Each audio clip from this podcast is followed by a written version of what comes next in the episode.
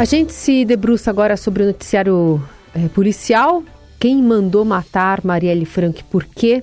Cinco anos após o assassinato da vereadora e do motorista Anderson Gomes, respostas começam a aparecer. O crime teria sido contratado pelo então policial militar Edmilson Oliveira da Silva, né, o Macalé, assassinado já em novembro de 21. A afirmação faz parte da delação do ex-policial militar Elcio de Queiroz, que pela primeira vez confessou sua participação como motorista do carro de onde o também ex-policial militar Rony Lessa atirou. A gente vai é, entrar um pouco mais nas novidades e do que, que a gente tem dessa história até então com o integrante do Laboratório de Análise da Violência da UERJ, José Inácio Cano Gestoso, que está conosco. Tudo bem, José? Bom dia. bom dia. O depoimento de Queiroz, é, na sua avaliação, abriu de fato caminho para a Polícia Federal, que prendeu ontem também o Maxwell, né, o ex-bombeiro, chegar ao mandante as suas motivações? Qual é a sua análise? Olha, a gente não sabe ainda, né? O objetivo da investigação é, obviamente, é chegar nos mandantes, não é suficiente chegar nos autores materiais. E eu não sei porque essa informação foi divulgada ontem, é, antes de explorar é, a possibilidade que o próprio Elcio saiba quem são os mandantes. Talvez a polícia avaliou que a divulgação possa colocar o mandante em alguma situação em que ele possa cometer algum erro, não sabemos, porque há segredo nas investigações.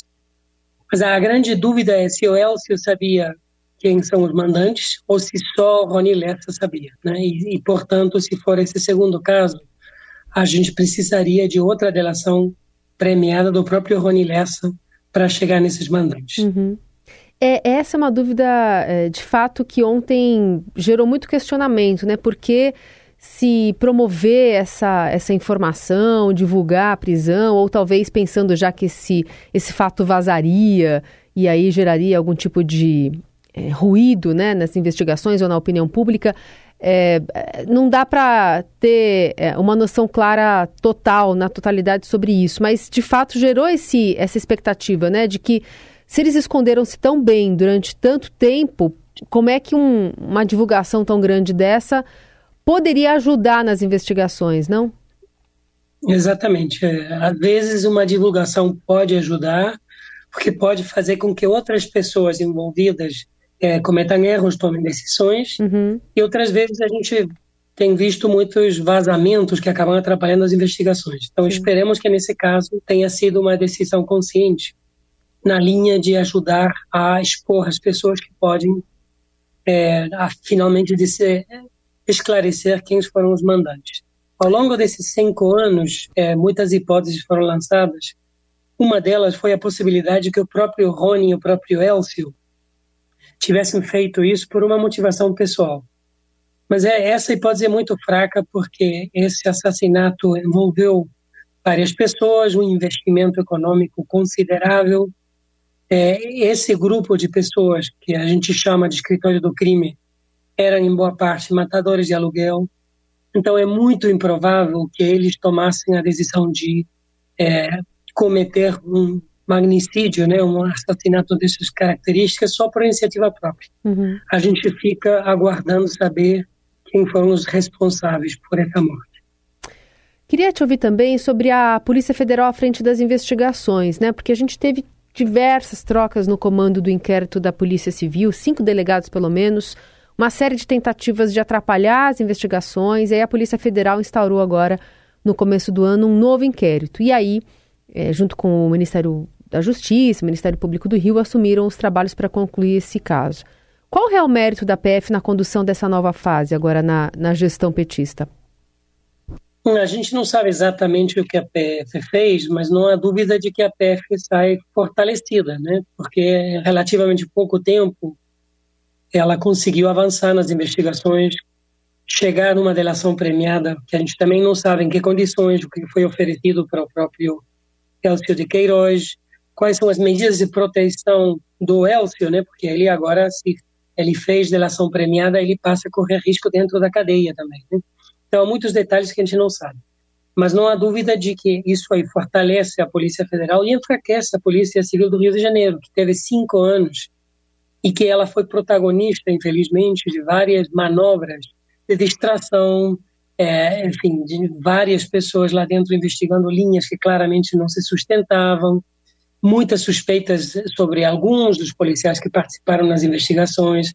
Então, eu acho que o balanço político, digamos, institucional, é um enfraquecimento da Polícia Civil do Rio, um fortalecimento da Polícia Federal. Sobre delações premiadas, né? A gente teve ontem essa divulgação, confirmação do uso delas. Medidas muito criticadas também por gestões petistas, especialmente durante a Lava Jato, né? Por ser algo muito usado durante a operação.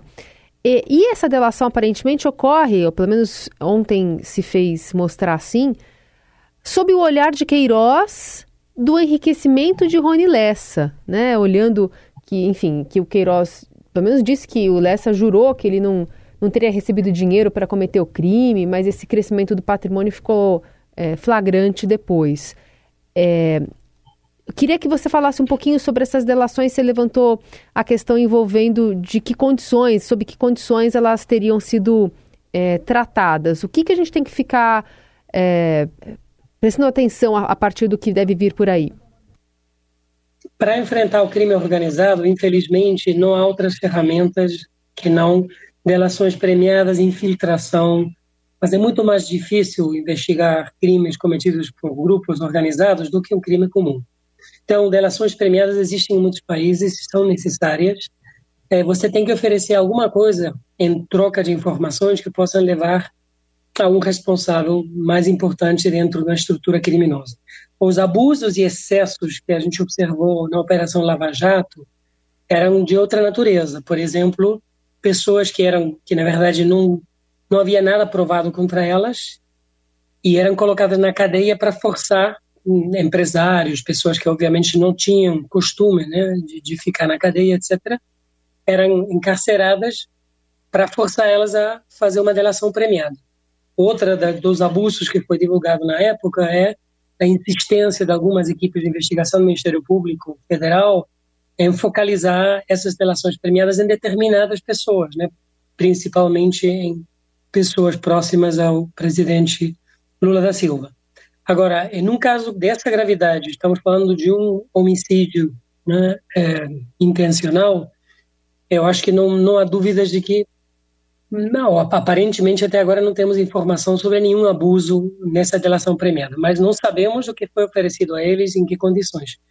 Mas o fato dele, eles estavam presos, presos já por evidências muito contundentes da participação deles no crime. Então, o uhum. cenário é muito diferente daquele de empresários que foram presos para obrigarem eles a entrar numa relação premiada que, além do mais, era direcionada determinada direção política. Né? Então, acho que o cenário é bem diferente e a necessidade de uma delação premiada para esse tipo de crime é muito grande.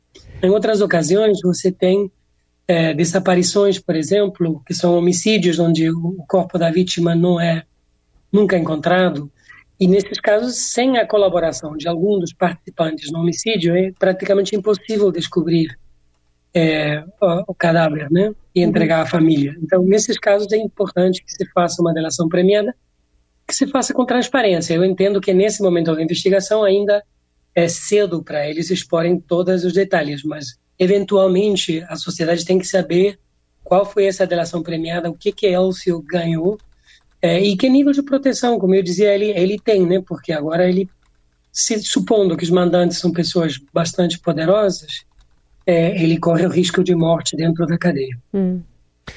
Sobre a delação ainda, é, ontem os investigadores, os, os delegados, é, reiteraram de que a, o, o, que contou o Elcio de Queiroz foi confirmado, que seja pelo trajeto do carro, GPS, enfim, pistas que a polícia já tinha e, e essas pistas foram, de alguma forma, agregadas no depoimento e confirmadas né, com esse depoimento, elas eram passíveis de de atestar a veracidade do que disse Écio de Queiroz. Na sua opinião, isso basta? Uma delação premiada ou não premiada em si mesma não basta, né? Ela gera é, elementos que permitem coletar provas. Então, eu espero que tudo que foi divulgado já tenha sido investigado, é, confirmado, e por isso que está sendo divulgado, porque o risco de você divulgar antes de confirmar é que as provas podem desaparecer. Mas eu entendo que se o que foi divulgado ontem é porque já essas evidências foram coletadas e a, a narração, né, a versão do, do Elcio foi confirmada na prática. O que ele contribuiu até agora a curto prazo é a participação do Maxwell, né, que até agora não era conhecida, levantou outro nome, né, o Macalé, é, mas o mais importante a gente precisa, evidentemente, é o mandante. Né, e aí não sabemos se ele já ofereceu uma informação, não sabemos se ele sabe quem é o mandante, ou se nessa disputa interna com o Rony Lessa, talvez só o Rony Lessa saiba quem foi o mandante real e daí o enriquecimento do, do Rony Lessa. Né? Uhum. Então, há muitas dúvidas ainda e a gente tem que aguardar. Depois dessa divulgação, agora a pressão está em cima do, da Polícia Federal e do Ministério Público do Rio de Janeiro para avançarem rápido e concluírem a investigação no prazo menor possível. Porque se depois dessa divulgação a gente não tem novidades importantes no futuro relativamente próximo, aí vai se questionar o, o motivo dessa divulgação no, no momento atual. Só reforçando aqui para o nosso ouvinte, o Macalé, né, o Edmilson Oliveira, ele se, esse novo personagem apontado na delação, pelo menos, como a pessoa que teria intermediado a contratação de Les, ele que foi executado, então, é, em 2021. Muito bem, vamos seguir acompanhando, agradecendo demais o integrante do Laboratório de Análise da Violência da Universidade Estadual do Rio de Janeiro, José Inácio Cano Gestoso, por trazer esses meandros e essas explicações para a gente é, ficar de olho nesses próximos dias, meses, semanas, o que, que a Polícia Federal deve apresentar daqui para frente. Obrigada pelas explicações. De nada. Bom dia. Bom dia.